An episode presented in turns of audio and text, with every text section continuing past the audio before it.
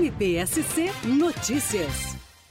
Em Otacílio Costa, o Ministério Público ofereceu denúncia contra uma mulher por ter ela feito uso indevido dos símbolos e insígnias pertencentes à Polícia Civil do Estado de Santa Catarina. Trata-se de um crime previsto no artigo 296 do Código Penal e cuja pena pode alcançar até seis anos de privação de liberdade. De acordo com as investigações e com a apuração preliminar, essa mulher se mostrava insatisfeita com o anterior relacionamento e, por essa insatisfação, inseriu no aplicativo de mensagens um símbolo, um logotipo da Polícia Polícia Civil do Estado de Santa Catarina. Passou-se por investigador da Polícia Civil e, nessa condição dissimulada, passou a investir, a dirigir mensagens para pessoas associadas e ligadas ao seu ex-companheiro, ao patrão, ao empregador do seu ex-companheiro, em tom intimidatório e buscando obter proveito pessoal e, bem assim, prejudicar terceiros, precisamente o seu ex-companheiro. O crime teria acontecido em junho do ano passado, 2022, e agora, oferecida a denúncia à Justiça, já recebido, o processo é instaurado, tramita para obter provas e, se ao final comprovada a conduta, poderá ser ela condenada a uma pena que pode alcançar, repito, seis anos eh, de privação de liberdade.